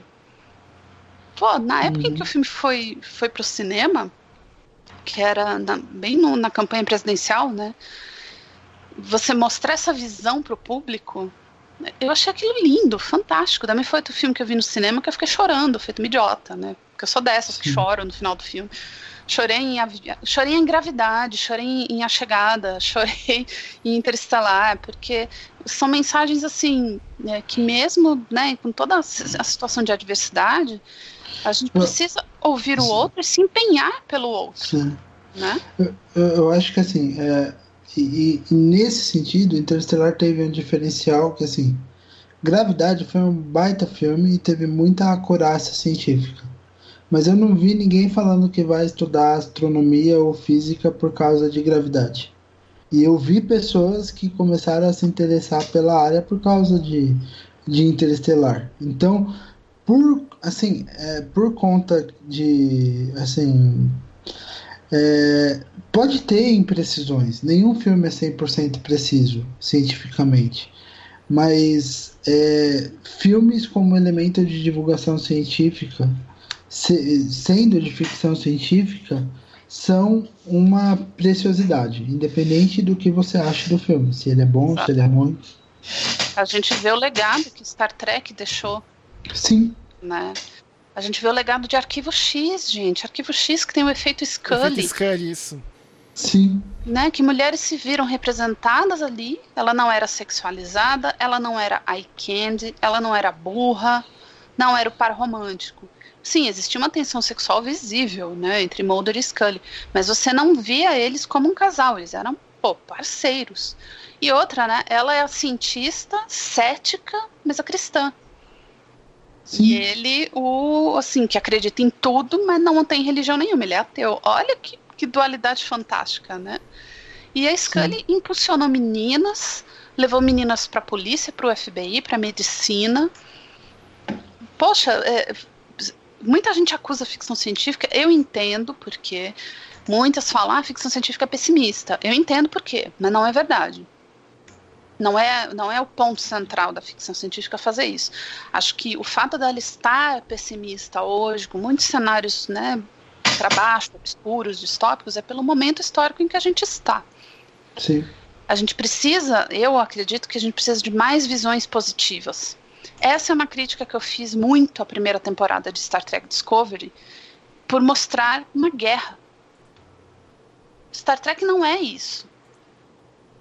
Né? Uhum. Star Trek não é a guerra. É você resolver através de diálogo, de diplomacia, de conversa, de entender o outro. Mais do que nunca, nós precisamos disso, entender e ouvir o outro. É, parece que as pessoas estão né, cada vez mais se fazendo de surdas. Não, não vou ouvir você porque é, eu não concordo com a sua opinião, a minha opinião é a minha e acabou. E, quer dizer, você não vai pensar, você não, você não vai evoluir, você não vai com, refletir a respeito do seu posicionamento? Sim. Qual o problema? Então, eu sinto que a ficção científica, é, nesse sentido, Star Trek agora está melhorando um pouquinho, mas a primeira temporada de Discovery foi né, tiro, porrada e bomba, Game of Thrones no espaço. Né? Então, volta um pouco para as raízes, vamos, vamos voltar para aquelas longas discussões diplomáticas. O, o Picard, nesse episódio do né, Quem Observa os Observadores, não precisou disparar contra ninguém. Numa conversa com a Lita, ele. Né, na, não, não é Lita, Lico é o outro. Yuta, eu acho. Ah, não vou lembrar o nome da personagem. Picard conversa com ela e convence de que não, ele não é uma divindade, não, não. Ele é uma pessoa comum só é mais avançado do que ela tecnologicamente. A gente precisa de mais discussões dessa. Eu acho que já deu de distopia. Entendo que também é difícil a gente ser positivo e é, otimista pelo futuro. Eu, eu entendo, tá difícil mesmo, mas a gente pode batalhar por, por essa visão melhor de futuro. Né? Uhum. A gente pode criar histórias que tragam essa coisa positiva. A chegada, por exemplo, fala de, uma, de, de alienígenas que chegaram aqui, não teve tiro, porrada e bomba e grandes explosões em Los Angeles e em Nova York, não. Né? Talvez uhum. algumas pessoas tenham falado que o filme seja ruim só por isso, né? Porque não teve tiro, porrada e bomba. Mas já não tá bom de tiro, porrada e bomba? Tá bom, né? Já deu.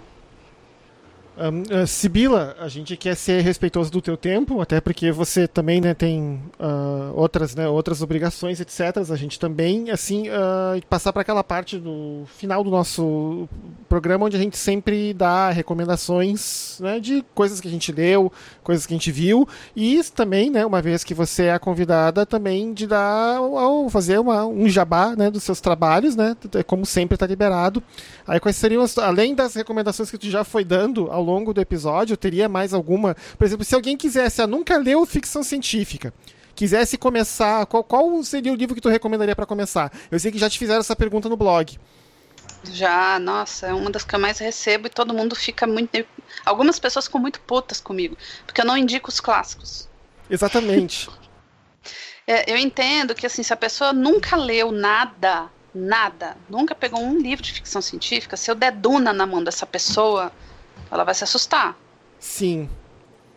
Né? Concordo. Né? Mesma coisa com Fundação. Mesma coisa com PKD. Eu não daria esses livros para uma pessoa que nunca na vida leu nada. É, o que, que eu poderia indicar num primeiro momento? Tem obras brasileiras muito boas, tem a, a Torre Acima do Véu, da Robert Spindler, é um livro que eu sempre indico, uma ficção científica muito boa, deliciosa de se ler. Um, a coletânea do Eu Robô tem contos curtos, mas que também assim não assustam quem nunca leu nada de FC na vida, né? Você pode ler também tem uma graphic novel muito boa das Crônicas Marcianas. Se você começar pelos quadrinhos também é uma boa ideia. E aí assim, depois que você já leu alguma coisa, que você já tem um lastro aí, aí você pode pensar em pegar os clássicos, mas eu não indico não indico para ninguém já sair pegando clássico.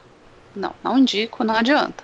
E aí tem muita gente que fica puta comigo. Ah, mas então não é pra ler os clássicos? Falei, não, bem, não foi isso que eu disse. Você vai ler depois. Não é a mesma coisa na escola? Se empurrarem o, o machadão pra gente lá na quinta série, você vai conseguir ler? É, olha. Não, né? Olha, eu, eu quase abandonei literatura brasileira porque eu tive que ler Iracema na escola. meu Deus. Porra, me empurraram. Senhora, do Alencar. Cara, eu quase morri pra ler aquilo. Ah. Convenhamos que esse vai ser o segundo episódio Isso. nos últimos três em que a gente vai falar mal do. José de Alencar. José de Alencar. Giracema. É. Caraca, eu li Senhora pra, pra nunca mais, assim. Até hoje não. eu não consigo pegar nenhum clássico pra sentar e ler. Giracema é complicado. Iracema é complicado. Eu tenho, eu tenho o livro aqui em casa, eu nunca mais consegui pôr a mão nele, porque é muito, muito ruim. Nossa. Desculpa quem gosta. é, e, lamento, mas é difícil. E Sibila, além do, dessa recomendação dos teus trabalhos, também quer fazer uma propaganda? É, assim, eu também tenho muita ficção científica, contos, novelas, coisa mais curta. Também é uma, é uma boa indicação para quem quiser começar a ler na Amazon tem muitos autores que estão se autopublicando, colocando contos, colocando novelas. É, eu tenho muitas lá. Então, se você procurar por Sibila lá na, na Amazon, acho que só tem eu, né? Também com esse nome. Tem o meu Deixa as Estrelas Falarem, que é uma space opera. Tem um, um Apocalipse Zumbi, para quem curte, né? Eu adoro. Eu tenho contos de space opera. É, os dois contos que compunham a coletânea do Universo Desconstruído da ficção científica feminista. Os meus dois contos estão na Amazon. Então, eu discuto robótica, tem muito tema ali. Procure autoras e autores brasileiros que têm bastante coisa. A Draco tem coletâneas de ficção científica. A Devia, pro, é, que publica o Causo, por exemplo. Né? Então, existem autores para você começar a, a, fazer uma leitura de FC e depois né, você pula para autores aí um pouco mais é, como se fala, dos clássicos, né? É, saiu também o Fractais Tropicais, que é uma coletânea do SESI, São as três ondas da ficção científica brasileira. Tem conto meu lá. Tem muita gente boa da ficção científica brasileira ali. Também é um bom ponto de partida para quem nunca leu nada, nada, nada, nada nessa vida, né? Para quem quer conhecer um pouco mais de teoria, da, da, da, história da ficção científica, eu indico esse livro do Adam Roberts, que é A Verdadeira História da Ficção Científica. Tá uma pesquisa brilhante, apesar de eu não concordar muito com as uh, conclusões dele, né? Ele foca muito na FC, da parte questão ocidental mesmo. Ele não foca outros, uh, outros enredos, outros tipos de ficção, mas é uma pesquisa muito bem feita. Indico também Justiça Ancilar da Enlec, que eu acredito que é um novo clássico de ficção científica. É, saiu pela Aleph. Espero que a Aleph traga toda a trilogia, porque esse é o, o primeiro volume, já saíram dois. Ganhadora do Hugo, ganhadora do Locus, ganhadora do Nebula. Um, que mais? Eu posso indicar também a N.K. James, que escreve uma ficção científica, às vezes meio puxado para fantasia, mas tem muita pegada de ficção científica nos escritos dela. O Scouse é maravilhoso, maravilhoso, adoro Scouse. Então já tem dois volumes da, da saga do, da Guerra do Velho, né, publicados no Brasil. Também é um autor que eu indico para quem nunca leu, porque é uma narrativa fácil, é bem gostosa, você lê bem tranquilo assim. Então tem a Guerra do Velho, Brigadas Fantasma e saiu Encarcerados Encarcerados foi o primeiro livro do, do que eu li. Scouse é divertidíssimo, assim, você lê numa sentada, você não consegue mais parar mais de ler o homem, assim, né? Você vai que vai. E, e, ah, e assim, esses autores que eu, que eu mencionei, eles prezam muito pela diversidade, pela representatividade. Então você tem muita mulher, você tem negro, você tem deficiente, né? Pessoa com deficiência. E, e Encarcerados é uma pessoa com deficiência que é o protagonista. Então, assim, olha, tem tem mundos e mundos para você desbravar aí. A editora Morro Branco está publicando a Otávia Butler. Já publicou Despertar, que é uma trilogia de ficção científica. Publicou Kindred, que é o, o clássico máximo né, da Otávia. E está publicando a duologia da Parábola do Semeador. Ah, tá aí. Um bom livro para você discutir questão de religião. Parábola do Semeador e Parábola dos Talentos, que é o segundo volume. Era para ser uma trilogia. Infelizmente a Otávia morreu enquanto ela estava escrevendo o terceiro. E eu acho que a família optou por não continuar o livro com um ghostwriter. Então são só dois livros. A Parábola do Semeador já foi publicado e a Parábola dos Talentos está em pré-venda. Aí, ah, quem que tá vindo pelo Amor Branco? Samuel Delany, pelo amor de Deus, gente. Samuel Delany, maravilhoso. Com Babel 17 também está chegando no Brasil. Então, para o leitor de ficção científica que quiser sair dos clássicos, tem muita coisa boa já publicada aqui. É, pode dar uma olhada no meu blog, que eu tenho muita notícia por ali. Dá uma olhada nas páginas dessas editoras. Tem a Becky Chambers, pela Dark Side. Outro livro que eu indico para quem nunca leu ficção científica é o livro dela. A... Oh, meu Deus, eu tô com a... o segundo livro na cabeça. Ah, Longa Jornada a um Pequeno Planeta Hostil. É porque é um título longo, eu sempre esqueço. Então, acho que é isso. Indiquei bastante coisa, né? Falei demais até. Também vocês é. chamam alguém que fala demais pro programa, é isso que dá. Mas é, mas, mas aí, é esse objetivo. Eu, tô, eu, tô, eu, eu, eu, sou professor, mas eu sempre digo algo. Eu tô nessa vida para aprender, minha gente. É, é por isso que eu comecei em podcast. É, eu, assim, eu vou deixar, não vou dar recomendação, eu vou colocar no, nas notas do episódio os links dos, epi, da, dos epi, da, tanto da, da, Deep Space Nine quanto da, do episódio do, da nova geração, que a gente discutiu um pouco, para quem tiver interesse, assistir. E assim, olha, gente, ah, nunca vi o Trek na vida, esse que a gente discutiu do nova geração, dá para ser assistido sem contexto. Dá para assistir ele uhum. sem ter, nunca ter visto Trek na vida que, que vai entender tranquilo, a mensagem né, é. do que tá, tá querendo se vai levar tranquilo. em conta. Né? Deep Space Nine que requer um pouco mais de background, mas não é tão complicado assim. Não é, uma, não é um fim de mundo. Você não tem que ler trocentos livros e coisas assim, não. É só uma ou outra coisa é. de história atrás.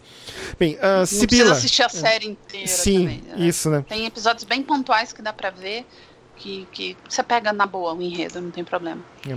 Uhum. Sibila, muito obrigado pela aula de literatura e de ficção, ficção científica. Obrigado pela conversa agradabilíssima. Né? Ao ponto tal de que tu foi, foi respondendo as minhas perguntas antes de eu perguntar, que eu ia perguntar e que você falava, opa, então legal, né? Deixa, vamos deixar a conversa rolar. Né? Muito obrigado, Sibila. Eu é que agradeço, muito obrigada mesmo. Léo, da tua parte. agradeço. agradeço também. E, e, assim, eu acho que nem precisa, né? Eu acho que é, a Sibila fez todas as recomendações possíveis aí e estamos perfeitamente contemplados com, com essa aula. Eu acho que é legal porque agora eu, eu vou ter que arrumar um espaço nos intervalos de aula do doutorado para retomar minhas leituras em ficção científica. Então, então, tá bom, gente. Esse foi mais um episódio do Telabcast. Podcast a gente mistura um pouco de religião, um pouco de ciência, tudo que a gente puder meter no meio. Obrigado pela audiência e até daqui a uns 15 dias, quando a gente lança mais um episódio. Boa noite, gente. Boa noite. Tchau, tchau.